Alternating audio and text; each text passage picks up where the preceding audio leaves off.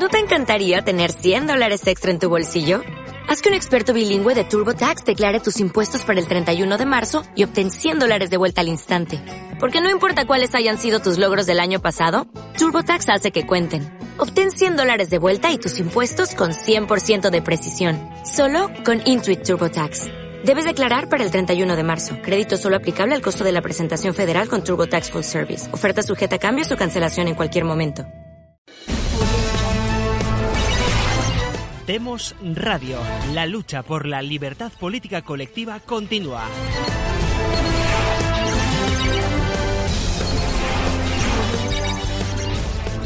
Buenas a todos y bienvenidos a una nueva emisión de Demos Radio y Demos Televisión. Hoy es lunes 16 de julio de 2018. Les saluda José Papí desde Bruselas. En el área técnica contamos hoy con el Xavier Bermúdez desde la bonita San Sebastián y al otro lado del micrófono y de la cámara, en el día del Carmen, 16 de julio, tengo a don Roberto Centeno. Roberto, ¿cómo estás? Buenas tardes. Muy bien, estupendamente. Un día estupendo en Madrid, no hace demasiado calor y llevamos dos o tres días muy agradables. Bueno, estupendo. Bueno, pues eh, Roberto, hoy te has marcado un artículo en el Confidencial eh, de cuyo título sí debo acordarme porque estoy presentando el programa, que es el Frente Populismo Económico que nos llevará al colapso. Bueno, la cantidad de comentarios que ya ha generado el artículo pues es tremendo. Algunos que dicen que tienes más razón que un santo y otros que dicen que eres un apocalíptico y que siempre estás con estos anuncios catastrofistas, pero que llevas varios años y al final pues no, no acaban de pasar. Y además, en la portada, el confidencial ha puesto la foto de uno de los dos ministros que si te gusta del gobierno de Pedro Sánchez, que es la, en fin, la euroburócrata, ¿no? Eh, Nadia Calviño. Bueno, pues eh, es verdad que nos vamos al colapso. Esta vez sí que sí, eh, sobre todo hoy en un día en el cual, pues en fin, tenemos la reunión de Trump y Putin en, mi querida Finlandia, que tiene, luego podemos comentar al final si quieres, cuando te haya dejado hablar de, tu artículo, y además en un momento en el cual nuestro querido amigo y querido maestro, don Antonio García Trevijano, pues sí que te habría lanzado una pequeña sonrisa por todo lo que se está revelando, bueno, revelando para el que no quería saberlo, sobre el rey Juan Carlos I. Efectivamente. La verdad es que eh, eh, don Antonio se hubiera divertido como un enano, se hubiera rido a carcajadas de eh, haber oído las, las, las cintas de, de Corina. ¿eh? Y diría, pero si es que es tonto, si es que es tonto, este, este Juan Carlos que era tonto. Porque vamos, que se le ocurra a él estas cosas. Pero en fin, esto, eh, centrándonos un poco en el tema, vamos a ver, efectivamente, mmm, eh, la gente dice, hombre, es que, eh, señor Centeno, usted lleva anunciando el apocalipsis desde hace ya mucho tiempo. Y es cierto, y es cierto. Y es que el apocalipsis se produce, eh, sin ir más lejos, en el año 2012, cuando la prima de riesgo de España se va a las estrellas.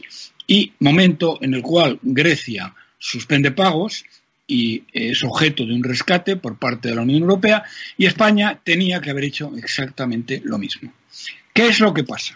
Lo que pasa entonces, para aquellos que dicen que soy apocalíptico, lo que tienen que hacer es mirar qué es lo que hay detrás de los, de los hechos y qué ves cuando uno anuncia una cosa y no se cumple, por qué no se ha cumplido y por qué en otro momento las posibilidades de que se cumplan como ahora son eh, casi del 90%. Bien. En el año 2012 la prima de riesgo se va a las estrellas. España estaba quebrada. ¿Qué es lo que ocurre? Lo que ocurre es que España, mejor dicho, los bancos alemanes y, mejor dicho, también eh, las cajas de ahorro alemanas, bancos franceses y holandeses, eh, tenían una deuda terrible que habían contraído por su insensatez con las cajas de ahorro españolas, que no iban a poder recuperar. Eh, entonces, lo que le pide la señora Merkel al, inútil y al incompetente y al cobarde miserable de Rajoy, le pide que, eh, que no se preocupe, que no pida ningún rescate, porque eh, ella da orden a eh, el Banco Central Europeo de que va a poner una barra libre y le van a dar todo el dinero que necesite. Pero eso sí, le tiene que devolver a las cajas de ahorro alemanas hasta el último céntimo. Bien, primero, eso no ha sucedido en ningún otro país del planeta. Todas aquellas instituciones financieras que han quedado pilladas en la burbuja inmobiliaria eh, o en la burbuja financiera eh, han experimentado pérdidas muy serias. En el caso de Grecia en concreto, fíjense que los griegos les hacen una quita del 70% de la deuda. Del 70% de la deuda. Eh, en el caso de España no ocurre así. Y este cretino, imbécil, miserable, traidor de Rajoy, eh, cobarde, saca pecho y dice que nos ha salvado de la quiebra. ¿Cómo que nos ha salvado de quiebra, hijo de Satanás? Lo que has hecho es ponerte a las órdenes, como se acaba de poner por otra parte el guerra civilista Sánchez, ¿eh? de la Merkel, y la Merkel le ha dado todo el dinero necesario para que no quebráramos. ¿Y qué pasa ahora? Pasa que Rajoy nos ha endeudado en 640.000 millones de euros desde entonces. Fíjense que nosotros debíamos en ese año aproximadamente un billón de euros. Si nos hubieran rescatado, es decir, hubiéramos quebrado, nos hubieran rescatado, como ocurrió con Grecia, ¿eh? No digo ya que nos hubieran perdonado el 70% de la, de la deuda como Grecia, pero vamos a poner que hubiera sido el 50%. Hubiéramos pasado a tener una deuda de 500.000 millones. En este momento tenemos una deuda de 1,6 billones de euros. Ya me explicarán ustedes ¿eh? Eh, a qué ha sido debido el que España no haya suspendido pagos. Y es que el señor Centeno es un apocalíptico, sí, porque es sumar y restar. Y eh, la gente ni suma ni resta y sobre todo además es que son unos cretinos porque no saben ni dónde tiene la mano derecha. Y vamos a ver, ¿por qué España no ha quebrado desde el año 2012? Porque el Banco Central Europeo nos ha prestado un río de dinero sin condiciones a tipos de interés. Eso es lo que ha ocurrido. Pero ahora ya la situación eh, empieza a ser diferente. Muy diferente. Lo cual no excluye que pueda haber un milagro divino como la multiplicación de los panes y los peces o el maná ¿eh? pero de esos ya no ha vuelto a ver, ¿eh? pero no digo que a lo mejor vuelva a ver. ¿Qué es lo que ha pasado? Para empezar, Nadia Calviño, que para aquellos que no lo sepan es la ministra de Economía y es una alta funcionaria de la, de la Comisión Europea, que es la única ministra capaz y con visión de lo que se avecina, eh, en previsión precisamente de lo que se está avecinando, de lo que decimos los apocalípticos, ¿eh? que ahora ya no nos deberían llamar eh, apocalípticos, sino lo que pide Nadia Calviño es crear una autoridad macroprudencial que sea una alerta temprana para mm, avisar de la acumulación de desequilibrios macroeconómicos. Eso es lo que hemos hecho los apocalípticos. Y ahora hemos decidido, a la vista de esto, en vez de eh, que nos llamen apocalípticos, preferiríamos que nos llamaran macroprudenciales. Y en vez de ser, como somos, los cuatro jinetes del apocalipsis, ahora podríamos ser los cuatro jinetes macroprudenciales. Bien, sin embargo, hay una cosa en lo que Nadia Calviño se equivoca. No fue la falta de alerta lo que nos llevó a la más y más profunda crisis económica de Occidente. Porque por si no lo saben, España eh, ha tenido, bueno, no hemos salido de ella todavía, ¿eh? Eh, la mayor crisis y la más profunda de todo Occidente. Es la que ha producido más daños devastadores en la clase media, en el tejido empresarial y en la clase trabajadora. Lo que ocurrió entonces no fue una falta de alerta, sino la desastrosa gestión de estos tres miserables llamados Zapatero, guerra civilista, Solves y Mazo, sectarios hasta la médula y absolutamente incompetentes, que ignoraron todos los avisos. Y no solamente ignoraron todos los avisos, sino que además falsearon la contabilidad nacional masivamente y no hubo ni tropelía ni golfada que no cometieran para ocultar la realidad del sistema financiero, lo cual tuvo como consecuencia el que se agravara exponencialmente la crisis. Recordarán ustedes al guerra civilista Zapatero, que no es más tonto porque no entrena. Bueno, tampoco ha sido tonto, porque se ha llevado 6 millones de dólares del, gorila este de, Maduro, ¿eh? ¿Eh? por defender a Maduro, que no está nada mal. ¿eh?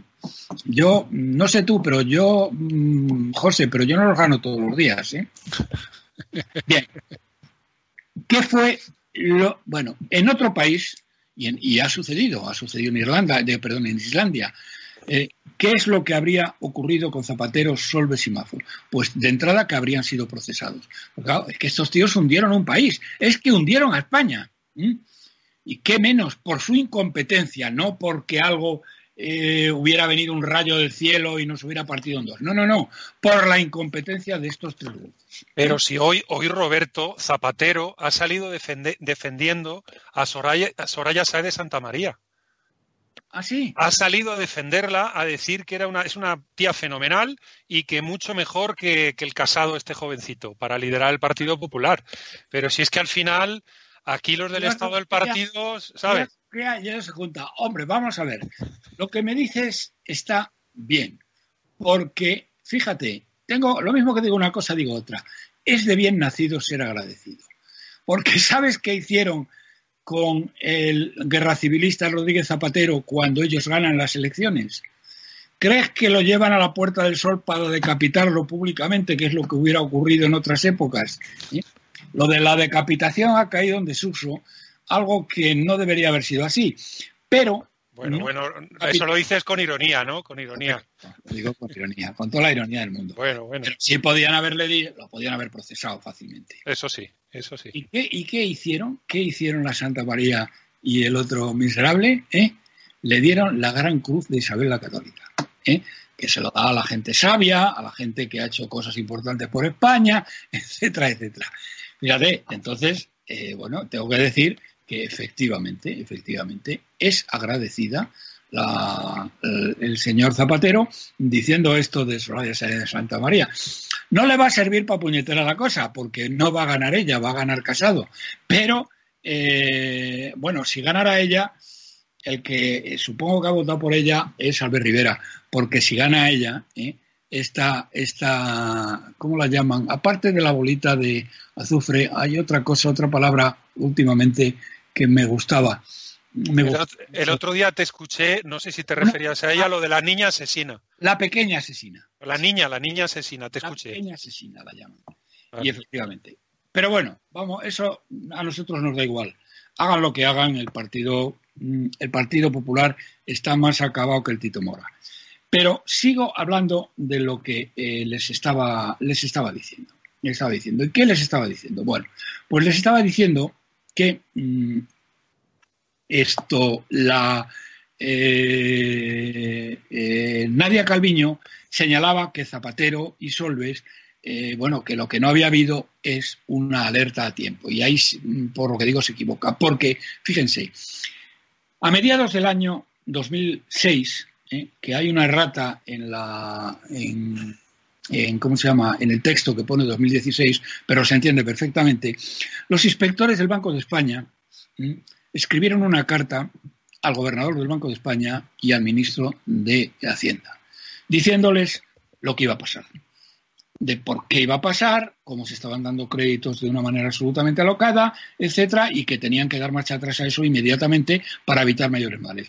¿Qué hicieron estos dos miserables? ¿Mm? No hicieron nada, lo ignoraron. Pero es que luego llega a mediados, agosto exactamente, del año 2017, 2007, perdón, se produce la crisis financiera internacional, se convoca una reunión de ministros de Economía de la Unión Europea para ver cómo le meten el diente. ¿Y sabe lo que hace Mafo? Estaba veraneando, no sé dónde, ¿eh? y dice que no, no es importante, que eso no va con España. Y no va el tío.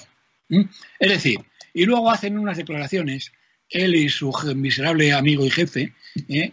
eh, Solves, diciendo que la crisis financiera no va a afectar a España porque tenemos el sistema financiero más sólido de la galaxia. Es decir, que al país, fíjense qué barbaridad, al país más endeudado del planeta, una crisis financiera internacional no le iba a afectar. Bueno, para matarlos.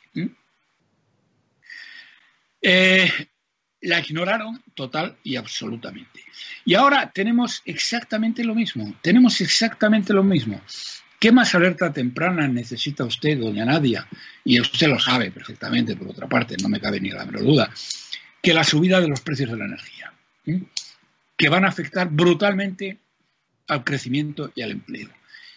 ¿Qué mayor alerta temprana tiene cuando sabe que dentro de seis, meses escasos va el Banco Central Europeo va a finalizar la compra de deuda, que fue lo que nos salvó de la crisis en el año 12.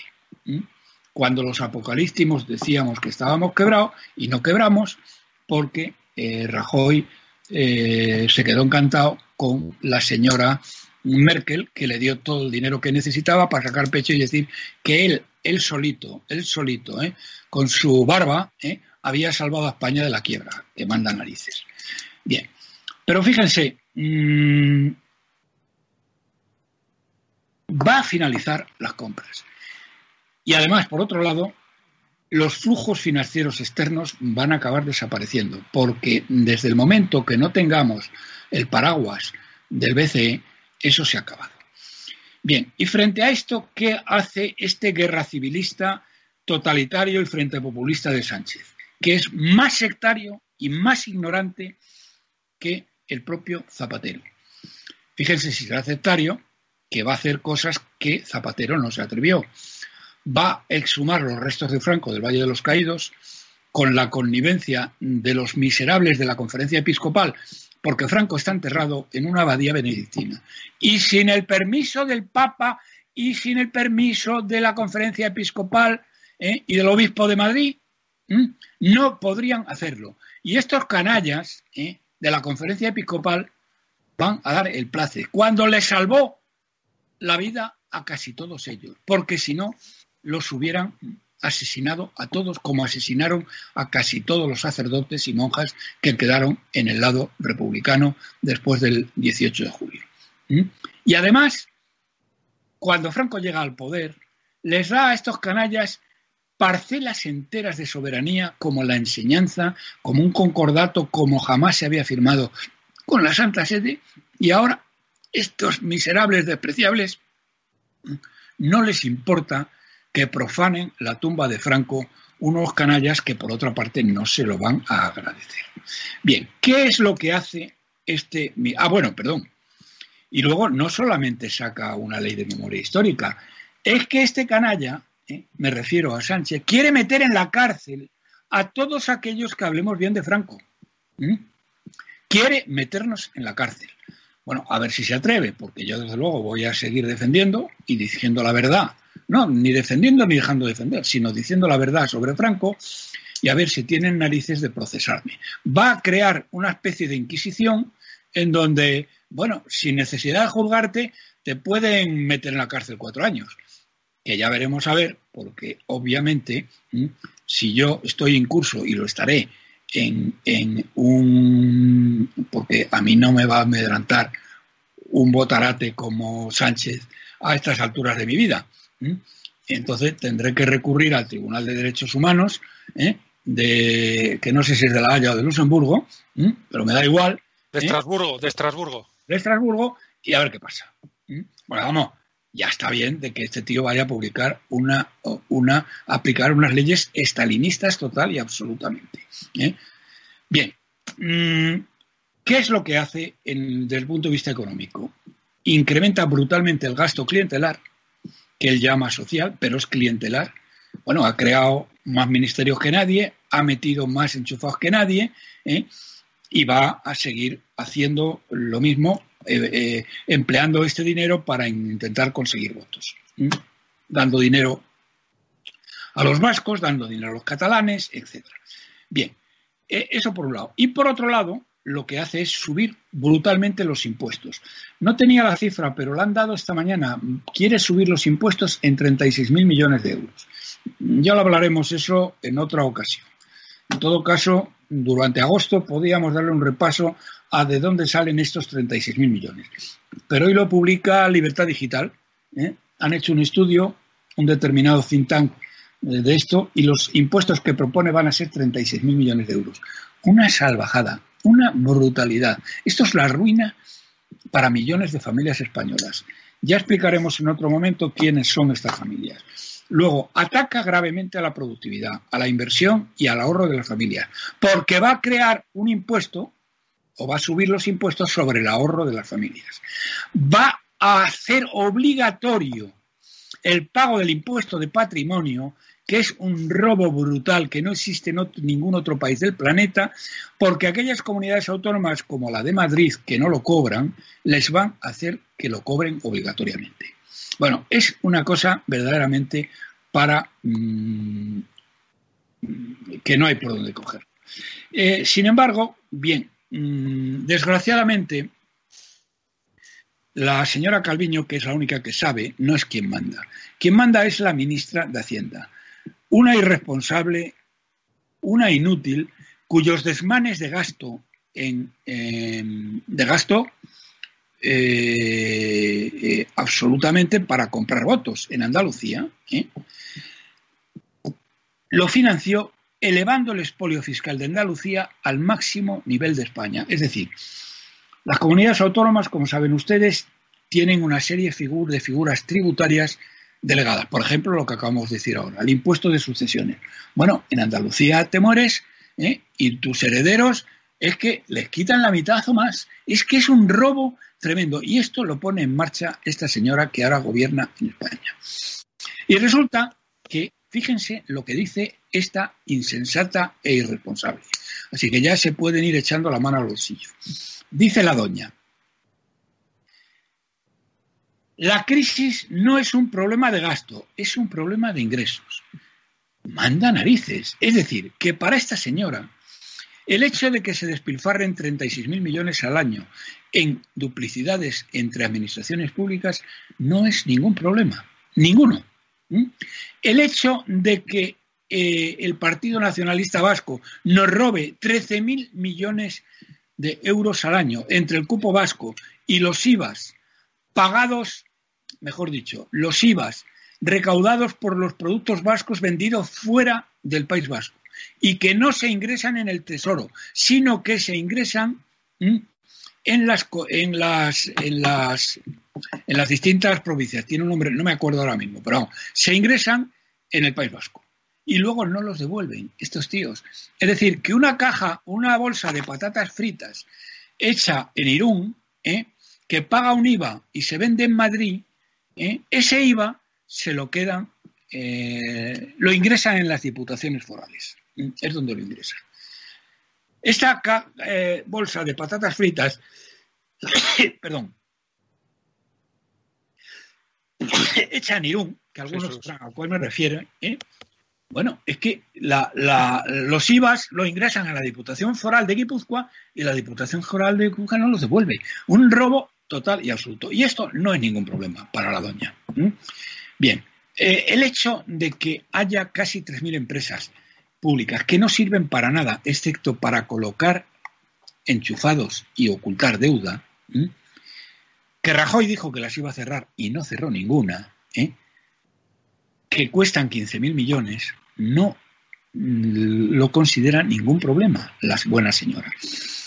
Y luego en España hay dos millones de enchufados.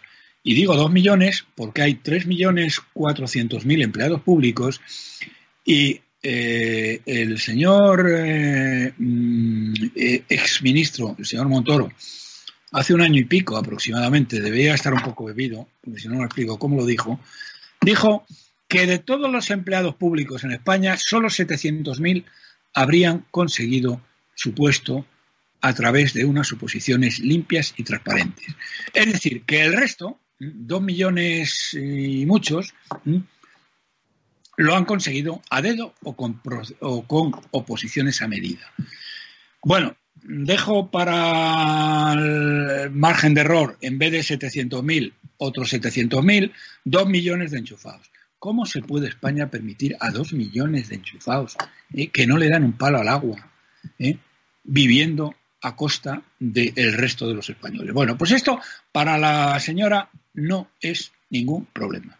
Y luego dice eh, que hay que subir los impuestos. Claro, estos inútiles van y cuentan, ¿eh? porque además, fíjate, José, que yo creo que hasta se lo creen. Son tan, y, son tan iletrados que hasta se lo deben creer. ¿eh? Estos tíos te dicen que la, presión fiscal en España, la presión fiscal es el PIB, eh, perdón, el ingreso de impuestos partido por el PIB. Dice que la presión fiscal en España es de las más bajas de Europa. Pero bueno, vamos a ver, ¿usted qué dice? ¿Eh? Lo importante no es la presión fiscal, que además está falseada. ¿Por qué? Porque el PIB no es el que ustedes dicen que es, sino un 16% menos. Pero es que además lo importante es la presión fiscal sobre la familia, sobre la familia media. Y eso que lo ha calculado la OCDE y lo ha calculado ahora muy recientemente un think tank sobre presión fiscal hace 10 días o 15 días, el día 26 de junio fue el día que llaman de la liberación fiscal, porque hasta ese día ¿eh? el trabajador medio en España ha estado trabajando 177 días para poder pagar las cotizaciones sociales y los impuestos. Y eso es una presión fiscal del 48,5%. España es un infierno fiscal para la familia, para la clase trabajadora y para la clase media. Bien, no me voy a alargar mucho, pero sí quiero decir eh, dos cosas.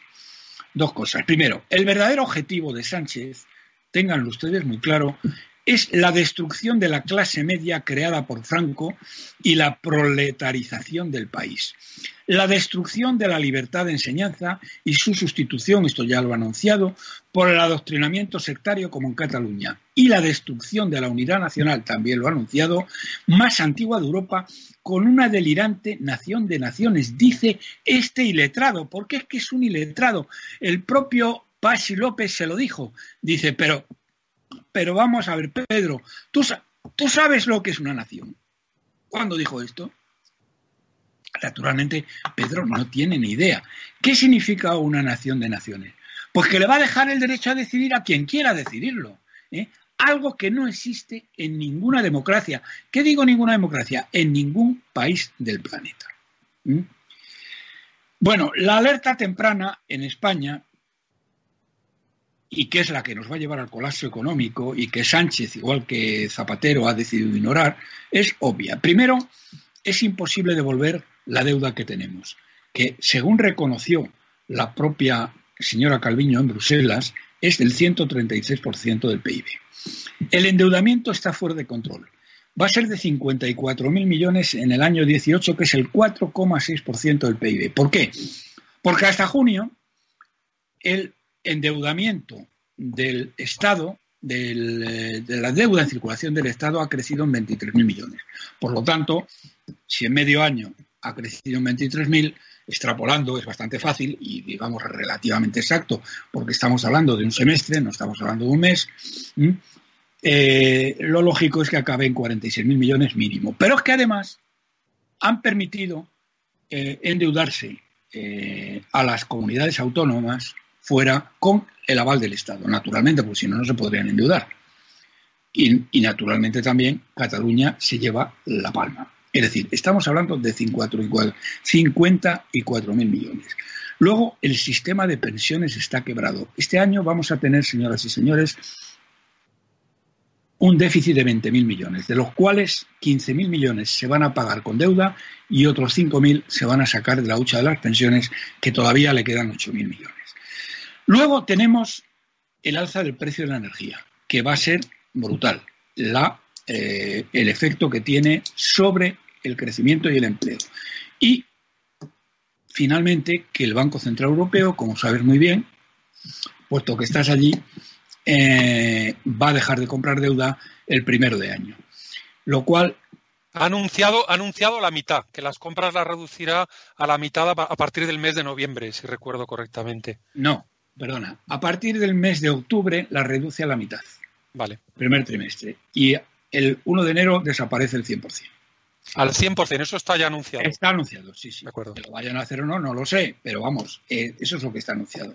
En cualquier caso, va a venir el señor Jensen, y desde luego Jensen lo va a hacer, ¿eh? el, que va a sustituir al ínclito Kuprich. Y luego la subida de tipos, no lo vamos a discutir ahora, ya lo hemos hablado, es inevitable en el año 2019. Pero para aquellos que, mm, que eh, eh, me tildan o nos tildan de catastrofistas, miren ustedes, estos son los hitos, porque lo he desglosado lo mejor eh, de una manera clarísima. ¿Cuáles son los hitos del camino que nos lleva al abismo? Primero, la desaceleración ya en marcha. La economía se está desacelerando. No voy a entrar en los datos, pero los tienen ahí. Eh, se está desacelerando. La propia Nadia eh, lo dijo, que se estaba desacelerando. Bien. En este momento, o dentro de unas semanas, cuando lo decidan hacerlo, va a aumentar el aumento del gasto clientelar y la subida de impuestos para pagar sus desmanes. Esto va a traer como consecuencia, y es, eh, vamos, es obvio, es de primero de economía, va a agravar la desaceleración. El déficit público está fuera de control y va a estar por encima del 3%. El aumento del precio de la energía hundirá más aún el crecimiento y el empleo. Fíjense que por cada 10% de incremento del precio de la energía, el PIB se reduce en un 0,7%. Esta cifra no es mía, es del Ministerio de Economía. Bien, se va, va a aumentar la inflación, ya está aumentando, pero va a aumentar más todavía. Va a aumentar la aversión al riesgo en los mercados financieros, aversión al riesgo. ¿eh?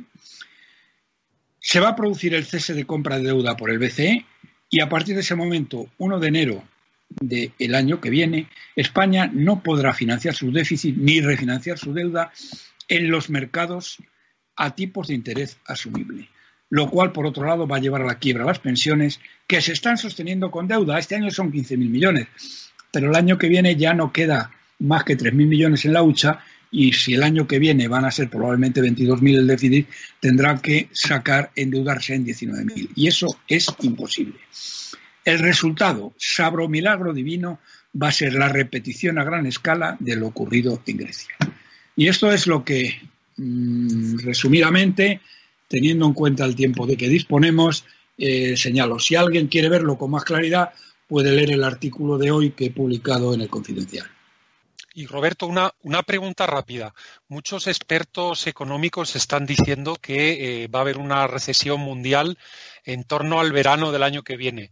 ¿Aprovecharán Pedro Sánchez y su equipo de, de ministros para decir que la culpa de todo la tiene Trump o la tiene la economía internacional o la tiene Irán o la tiene alguien? Vamos a ver. Por supuesto lo aprovecharían si sucediera así, pero no lo creo por dos razones. La primera, porque el hundimiento de la economía española va a ser visible antes. Eh, no va a ser visible el verano que viene, sino va a ser visible, primero ya en este otoño se va a empezar a notar. Y eh, desde luego, una vez que suban los impuestos, se va a empezar a notar. Eh, y desde luego va a hacerse totalmente evidente a partir de enero. Y luego después, porque no me creo en absoluto que vaya a haber una recesión mundial en verano del, verano del año. No sé, de momento la economía sigue marchando muy bien y por otro lado, va a llegar un momento en que mm, los acuerdos, eh, las, llamémosle las guerras comerciales, se van a apaciguar. Y van a llegar a acuerdos porque no tienen más remedio. Entre otras razones, por dos razones también. Porque Trump no va a dar marcha atrás y porque Trump sería el menos perjudicado de las mismas. Miren ustedes, en China la bolsa de Shanghái es la que peor se ha comportado este año de todo el mundo. Es decir, China tiene más que perder que los Estados Unidos. Y no digo nada eh, Alemania y Europa. Así que no creo que. Y, qué es lo que va a pasar? En el momento de que lleguen a acuerdos comerciales, mm, la economía vuelve a dar otro, otro empujón hacia adelante. Por cierto, se están publicando en Estados Unidos los datos de las grandes empresas de beneficios del eh, segundo trimestre de este año y están yendo de manera impresionante. Bueno, Roberto, pues eh, muchísimas gracias eh, por tu intervención. Eh, hoy ha sido un día, además, yo creo que en el plano internacional, pues ha sido muy interesante el encuentro entre Trump y Putin, sobre todo cuando Putin ha dicho que la Guerra Fría es algo del pasado y que los retos que tienen Rusia y los Estados Unidos ahora son otros muy diferentes a los que tenían hace 15, 20, 30 años. En fin, eh, Roberto, muchísimas gracias por tu intervención. Eh, estas emisiones son siempre las más escuchadas y las más seguidas en nuestros medios y bueno, eh, la vais a poder seguir pues tanto en el periódico El Crítico como en Facebook, como en Periscope, como en YouTube, como ya en, a nivel radiofónico en Evox y en Spreaker. Y en fin, eh, daros las gracias por estar ahí, pediros que os suscribáis en, en todas o en alguna de estas plataformas y, eh, en fin, Roberto, eh, muchísimas gracias a ti, muchísimas gracias a Xavier Bermúdez, que ha hecho que esto de lo técnico haya funcionado. Y bueno, ya nos has contado antes que en agosto no te vas por, eh, vacaciones, ¿no? No, no, me voy de vacaciones, pero yo estoy encantado de conectarme con vosotros por Skype para comentar la última tropelía que hayan hecho estos Gracias por escuchar Demos Radio. Puedes seguir nuestras retransmisiones en nuestras redes sociales. En YouTube Demos TV, en Facebook Demos Radio TV y en Twitter Demos Radio TV.